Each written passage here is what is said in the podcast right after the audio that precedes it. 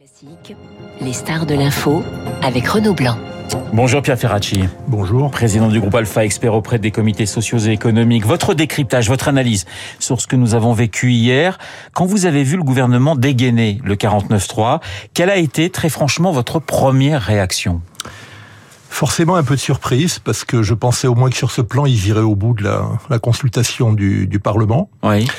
Et je pense que malgré la difficulté, ils auraient dû aller au bout de cette consultation, quitte à prendre le risque de perdre et de repartir de l'avant en changeant de méthode et en consultant davantage qu'ils ne l'ont fait euh, les partenaires sociaux. Donc ça signifie pour vous que le 49-3 finalement c'est le pire des scénarios des trois possibles, hein, le vote oui, le vote non ou le 49-3 Je le pense. Je le pense. Alors, euh, j'écoutais Guillaume Tabar. Effectivement, la, la réforme passe en attendant quand même lundi, hein, parce qu'il y a la possibilité d'une motion de censure.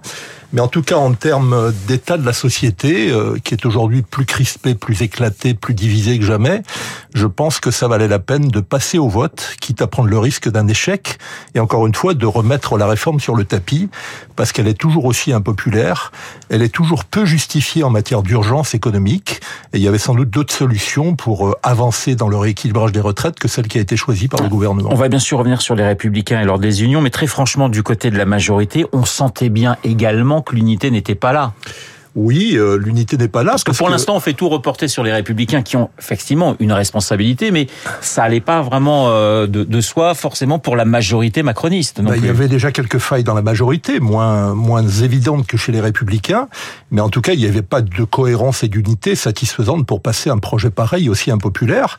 Euh, encore une fois, cette réforme a été mal préparée, euh, la communication a été extrêmement déficiente, et les fenêtres qui étaient fermées pour trouver un équilibre des retraites plus satisfaisant moins urgent, comme le disent beaucoup d'économistes. Quand vous avez aujourd'hui Jacques Attali, qui a été un petit peu euh, un des maîtres à penser de, du président de la République il y a quelques années, qui dit que la réforme est injuste et qu'il y a d'autres priorités aujourd'hui pour le pays en matière d'éducation, en matière d'écologie, en matière de santé, en matière de services publics, c'est quand même un signe. Euh, c'est pas quelqu'un Jacques qui Attali, c'est 81 aussi, la retraite à 60 ans. On peut pas dire franchement qu'on a marqué des points avec ça. C'est aussi quelqu'un ouais. qui euh, évite les, les dérapages intempestifs. Et aujourd'hui, vous avez beaucoup, beaucoup, beaucoup d'économistes qui pensent que il y a nécessité d'une réforme, il n'y a pas cette urgence et, et cette faillite qu'ont évoqué certains ministres au bout du chemin. Il y a moyen de faire autrement et personne ne nie la nécessité de réformer euh, ce système de retraite et de le rééquilibrer parce qu'on a aujourd'hui un gros déficit des finances publiques qui d'ailleurs pose le problème de façon beaucoup plus large que le simple système des retraites. Pierre Ferracci, c'est un pays fracturé aujourd'hui? Ah, c'est un pays qui est à mon avis euh, au bord d'une colère euh, grave et les syndicats dont chacun a pu vanter les mérites ces derniers temps parce qu'ils ont tenu le mouvement unis. Encore une fois, j'insiste souvent là-dessus. Tous les huit, plus quelques organisations de, de jeunesse, ne vont peut-être pas tenir cette colère aussi longtemps s'il n'y a pas quelque chose qui bouge demain. Et, Et on le voit bien d'ailleurs ouais. avec les premiers mouvements d'hier soir. Emmanuel Macron a-t-il encore la main? Doit-il, pour vous, s'exprimer quel conseil vous lui donneriez très franchement, Pierre Ferracci bah, Vous savez, dans les institutions de la Ve République, euh, dont on a d'ailleurs un petit peu tordu le cou avec le quinquennat, qui rend les, choses un petit peu plus faibles, oui, le président doit s'exprimer. Je veux dire, le président est au four et au moulin depuis, euh, depuis quelques années, comme l'étaient ses prédécesseurs. Il est évident que sur une crise pareille, qui est une crise grave, qui est une crise de régime, il doit s'exprimer, d'autant que la démocratie sociale est la première atteinte aujourd'hui, et pas seulement la démocratie politique, par ce qui s'est passé, et il va falloir réparer tout ça.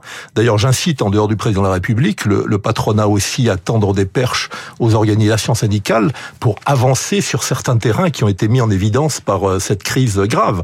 Autrement, il sera très difficile de remettre la société sur les rails. Et pourtant, le 49.3, on l'a employé, on va l'employer là pour la centième fois dans l'histoire de la Ve République. C'est dans la Constitution. Mais aujourd'hui, pour les Français et pour les syndicats, bon, ça, on peut le comprendre, mais pour une majorité de Français, c'est un déni démocratique, le 49.3, alors que c'est dans notre Oui, euh, moi je parlerais comme Laurent Berger de vice démocratique. Bien sûr qu'il a été utilisé une centaine de fois, mais sur des enjeux qui ne divisaient pas la société, comme ça a été le cas ces dernières semaines et ces derniers mois.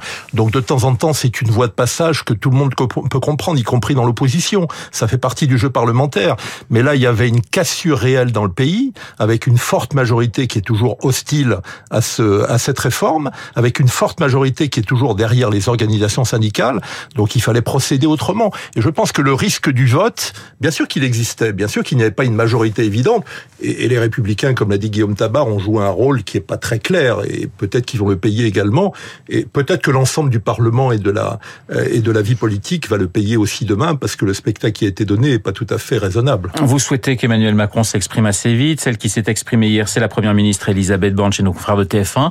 Est-ce que vous estimez, Pierre Ferracci, que ces jours sont comptés à Matignon? Oh, C'est au président de la République de le décider. Euh, c'est évident qu'elle. Est-ce que c'est alors je vais prendre poser la question différemment. Est-ce que c'est tenable encore pour elle? Non, elle est très affaiblie et c'est vrai que euh, elle a échoué sur deux terrains. Euh, aller chercher les organisations syndicales et notamment, je le rappelle, ceux qui étaient peut-être les plus ouverts à une réforme systémique euh, de, de, de la retraite il y, a, il y, a, quelques années, mais l'ensemble des organisations syndicales, parce que je pense qu'il ne faut pas sous-estimer le fait qu'elles étaient ensemble, et puis elle a échoué dans le fait d'aller chercher une majorité. On a choisi la majorité avec les républicains plutôt que le pacte social avec les organisations syndicales. C'est une erreur grave. Vous savez, il y a un très beau texte d'Alain Supio, qui est un l'ancien professeur au Collège de France et qui est un maître à penser en matière de droit, de démocratie euh, sociale, qui dit que les, les organisations syndicales, la démocratie sociale, c'est une sorte de vigie pour les dirigeants politiques. Et si on ne l'écoute pas, on essaye de lire euh, en pleine tempête euh, ce qui va se passer au travers des cartes marines. Ben, les cartes marines dans une tempête, ça ne suffit pas. Et cette démocratie sociale, ces organisations syndicales, on aurait bien dû les écouter et, davantage discuter et négocier avec eux. Il n'empêche que dans le programme d'Emmanuel, dans le programme d'Emmanuel Macron, il y avait la réforme des retraites. On a parlé de 60, 65 ans puis 64 ans. On sait très bien que les syndicats, 64 ans, c'était niette. C'était très compliqué de toute façon d'un côté ou de l'autre de faire des concessions ou de négocier. Pierre Ferracci. Mais quand je dis que cette réforme... Il y avait une ligne rouge, j'allais dire, vraiment, entre l'exécutif et les Quand je dis que cette réforme a été mal préparée, je prends le point essentiel, qui est euh, le taux d'emploi des seniors. Dans les pays scandinaves, je ne le répéterai jamais assez, on a demandé aux partenaires sociaux de travailler pendant des années avant de décaler l'âge légal pour inciter les seniors, en tout cas dans certains métiers, pas dans tous, dans certains métiers, ils doivent partir beaucoup plus tôt, à travailler un petit peu plus tard. On les a incités de façon positive. Chez nous, on les contraint la seule façon de les faire travailler plus, c'est déporter l'âge légal. Ce n'est pas entendable. Et, et, ça met en cause la productivité plus globalement du pays. Donc on a des chantiers extrêmement lourds, la réindustrialisation, la transition écologique qui va coûter très cher, le pouvoir d'achat aujourd'hui et le partage de la valeur, même si les organisations syndicales et le patronat ont, signé un accord qui va dans le bon sens sur ce plan-là. Mais il y avait d'autres priorités que celle-là. En tout cas, il n'y avait pas cette urgence qui nécessitait qu'on passe en force et surtout qu'on économise sur le temps de débat parlementaire, aussi bien au Sénat qu'à l'Assemblée. C'est ça aussi qui a choqué. Et si vous fermez toutes les fenêtres pour ouvrir le, le, champ à une réforme, ben vous mettez euh, effectivement dans la rue les organisations syndicales. J'entends ce que vous dites, mais euh, à l'Assemblée nationale, moi, il me semble quand même qu'une partie de l'opposition n'a pas voulu discuter. Euh, il y a peut-être un point commun peut-être avec entre les insoumis et, et euh, le parti présidentiel, c'est qu'on a refusé le débat parlementaire. Et pourtant, les organisations syndicales l'ont demandé. Alors, ils l'ont demandé en première euh, phase. Bon, là, c'est le gouvernement qui l'a refusé. Il faut dire ce qui est, parce qu'il n'avait pas cette majorité. Mais vous savez, on dit souvent le courage, c'est de résister devant l'obstacle. Et l'obstacle, quand c'est le peuple, c'est pas tout à fait un obstacle symbolique. Ben, je pense que peut-être le vrai courage dans le monde d'aujourd'hui et pas dans le monde d'hier, c'est de dire ben, j'ai fait fausse route, je reprends le sujet, je le traite autrement et j'essaie d'avancer plus efficacement. Vous croyez que quand on a fait quelques erreurs au début du quinquennat, la descente dans la rue des Gilets jaunes a fait gagner du temps au gouvernement? Elle lui en a fait perdre. Elle lui a fait d'ailleurs renoncer à quelques réformes clés, et notamment d'ailleurs à la réforme systémique, qui avait au moins le mérite, même si elle était aussi critiquée, d'être plus transparente et plus équitable. Donc de temps en temps, le vrai courage en politique, c'est de reculer, de se dire qu'on a fait fausse route, et d'essayer de trouver le bon chemin avec les acteurs essentiels. Et les acteurs essentiels aujourd'hui, je suis désolé, ce n'est pas les républicains qui sont aussi divisés que le Parti socialiste, par exemple. Et puis on voit bien que certains sont déjà dans la posture de la prochaine présidentielle. Et c'est pas comme ça que la France peut avancer. Les syndicats n'ont pas cette logique-là. Ils étaient prêts à, à, discuter tous ensemble. Ça aurait été difficile, mais il y avait des signes à leur donner qui ne leur ont pas été donnés suffisamment. On est dans une tempête jusqu'au début de la semaine prochaine avec la motion de censure, mais, mais après, ça va encore tanguer très fort pour vous? Ou finalement, si euh, les motions de censure sont, sont rejetées, vous pensez que le vent de la contestation va forcément mollir dans les semaines qui viennent? Vous savez, la chance qu'on a, c'est qu'on a affaire à des organisations syndicales qui sont pleinement responsables et qui tiennent le mouvement et qui prévoient d'autres manifestations réunion, notamment le 23 mars. Euh, je ne suis pas sûr qu'en l'état du débat politique, euh, elle soit capable de tenir jusqu'au bout euh, la colère qui s'exprime sur le terrain.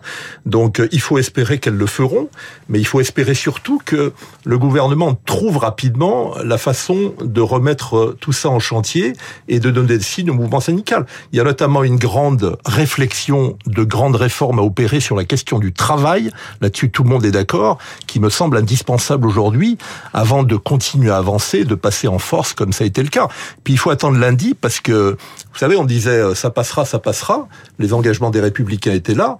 Moi, je mettrai pas euh, toute ma fortune sur les engagements des Républicains, sur ce qui va se passer lundi. Hein. Avec la motion de censure bah euh, transpartisane finalement qui pourrait. On, peut être à la merci de quelque chose de plus de plus sérieux encore en matière de censure, avec une alliance des contraires, mais une alliance anti-gouvernementale qui est en train de reprendre corps à l'Assemblée. vous, vous parlez de réponse que doit apporter le gouvernement. Il y a une réponse politique. On a bien compris que pour vous, Elisabeth Borne va pas pouvoir rester très très longtemps, même si si la motion de censure euh, est, rejetée, elle est sauvée peut-être que pour, pour quelques jours. Mais est-ce que vous croyez aussi, c'est l'autre hypothèse, à une dissolution? Euh, je pense que dans la situation de fracture que connaît aujourd'hui la société, il ne faut rien exclure. Le gouvernement a essayé de bâtir une majorité nouvelle pour le quinquennat, sans doute, et pas pour le système des retraites seulement avec les républicains. On voit que c'est peine perdue, donc on va voir quelle sera sa marge de manœuvre. C'est le même problème pour savoir si Elisabeth Borne peut rester ou pas. Ça, c'est la décision du, du président de la République. Mais en tout cas, poursuivre le quinquennat dans cette situation-là va être extrêmement difficile, avec les syndicats d'un côté hostiles et en colère est vraiment en colère, comme, comme on ne l'a jamais vu depuis longtemps. Donc la suite du quinquennat, ça s'annonce très périlleuse. Euh, si je vous si je vous comprends bien, Pierre Ferracci, vous êtes quand même très inquiet pour euh, la suite, pour le climat, j'allais dire politique et social en France. Oui, bien sûr, parce que euh, à l'évidence, on est en train je l'espère en s'en apercevant, et c'est pour ça qu'il faut se réveiller, euh, d'ouvrir la porte à un populisme, et sans doute à un populisme d'extrême droite qui a déjà fait quelques ravages dans d'autres pays de la planète, et, pas très loin de chez nous, puisque l'Italie est à nos portes. Et je pense que si la colère ne s'exprime pas sur le terrain social, c'est pour ça qu'il vaut mieux qu'elle s'exprime en étant canalisée par les organisations syndicales, mais en leur apportant de vraies réponses. Ils vont pas pouvoir gérer la colère comme ça indéfiniment s'il n'y a pas de vrais signes en face. Il vaut mieux qu'elle s'exprime sur le terrain social que demain, en 2020, 27 dans les urnes, parce que là, il sera trop tard pour se réveiller. Emmanuel Macron a commis une erreur en, j'allais dire méprisant, mais peut-être le mot est fort, les, corps intermédiaires, parce que c'est finalement le grand reproche qu'on fait au, président de la République déjà depuis des années, en disant finalement il ne, il ne va pas voir les syndicats. On sait que ses relations avec euh, avec euh, Laurent Berger sont, sont compliquées. C'est pour vous une, une, une erreur importante faite par le chef de l'État? Très importante. Euh, le même Alain Supio que j'évoquais tout à l'heure disait, c'est le titre de son article, un gouvernement avisé doit se garder de mépriser la démocratie sociale. C'est une erreur euh, importante et qu'il faut corriger le plus vite possible pour avoir un quinquennat qui euh, permet encore d'avancer, de remettre la France sur les rails. Elle est très malade aujourd'hui, très fracturée, alors qu'elle a de superbes atouts qu'il faut valoriser euh, en ayant une société plus cohérente, plus unie, à défaut d'être convergente sur tous les terrains. En tout cas, ne pas être aussi divisée qu'elle l'est aujourd'hui. Donc vous appelez au dialogue finalement entre l'exécutif d'un côté et les syndicats de l'autre. Oui, mais un dialogue euh, avec des réponses concrètes. Je pense notamment qu'il y a des signes à donner dans les entreprises, et là c'est peut-être aussi au patronat de jouer, de trouver cet équilibre dans la démocratie sociale qui fait défaut dans la démocratie politique.